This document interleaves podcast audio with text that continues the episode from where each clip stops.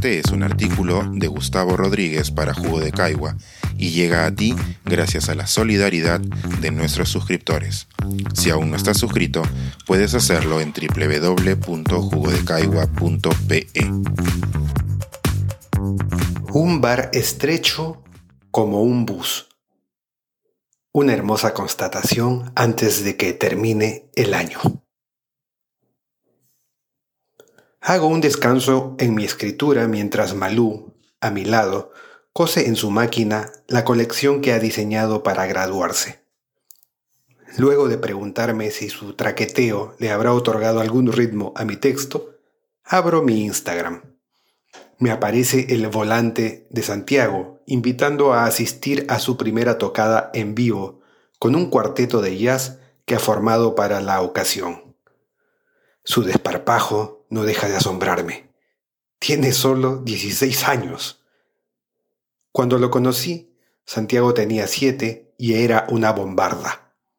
Jamás olvidaré que ese mismo día me dio un puñetazo cuando pescó que su madre me robaba un beso. Y aquí estoy, casi diez años después, luego de una enormidad de experiencias juntos, viéndolo tocar el bajo en este escenario.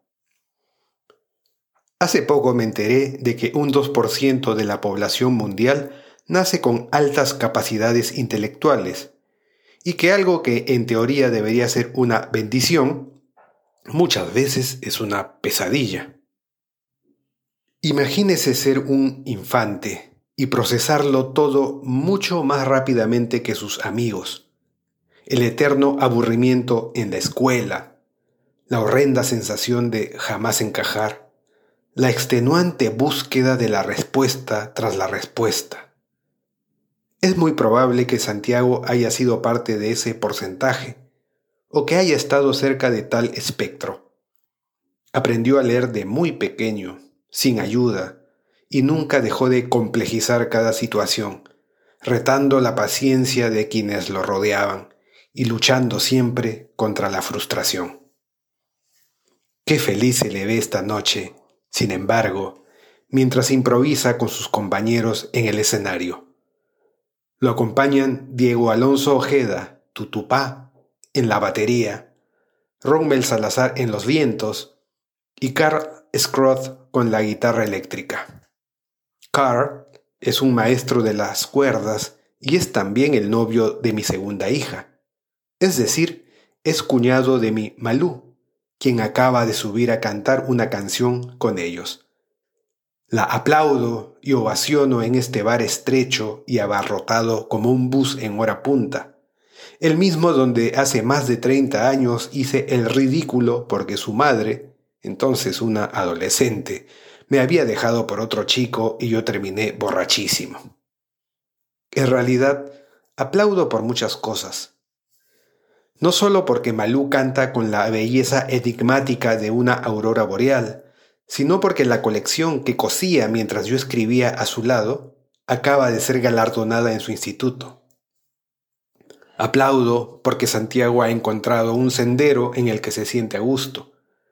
Cómo goza mientras toca el bajo, usando un anchísimo pantalón que su abuelo dejó colgado cuando murió a inicios de año.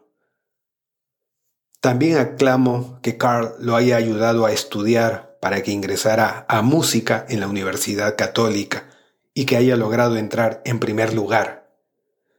También celebro que mis otras dos hijas estén a mi lado, aplaudiendo a su hermana y a ese hermano intenso que la vida les ha dado.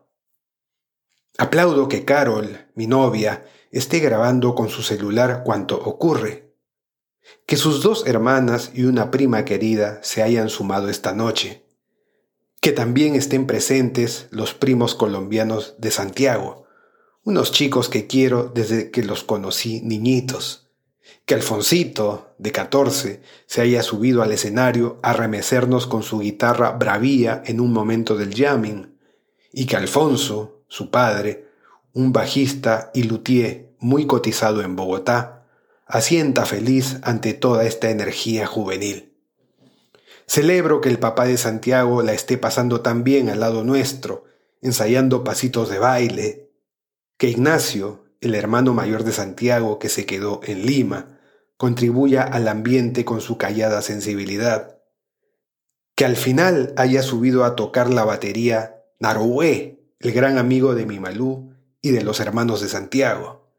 Y que todo esto haya explotado en una bataola que habría llenado de orgullo a Miles Davis, Chick Corea, Dizzy Gillespie y Charles Mingus, de quienes se han tocado varias versiones. Y mientras aplaudo, se me enciende la tutuma. Mi último artículo de este año aparecerá el 31 de diciembre, una fecha muy simbólica, una carga que no pedí. Se me ocurre entonces el tema y cómo lo remataré. A quien quiera leerme o escucharme, le desearé algo de esta alegría en sus días por venir. Y, sobre todo, le compartiré la mejor lección que he aprendido hasta hoy. Que la vida solo es plena si tejemos una red que nos sostenga con cariño. Suena tontamente simple, pero a veces se nos olvida.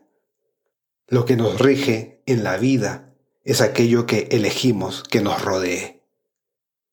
Y aquí estoy con buena parte de mi elección, vibrando entre paredes estrechas, mientras unos chicos nos marcan con sus talentos el ritmo del futuro. Pensar, escribir, editar, grabar, coordinar, publicar y promover este y todos nuestros artículos en este podcast cuesta y nosotros los entregamos sin cobrar. Contribuye en www.jugodecaigua.pe barra suscríbete y de paso espía como suscriptor nuestras reuniones editoriales.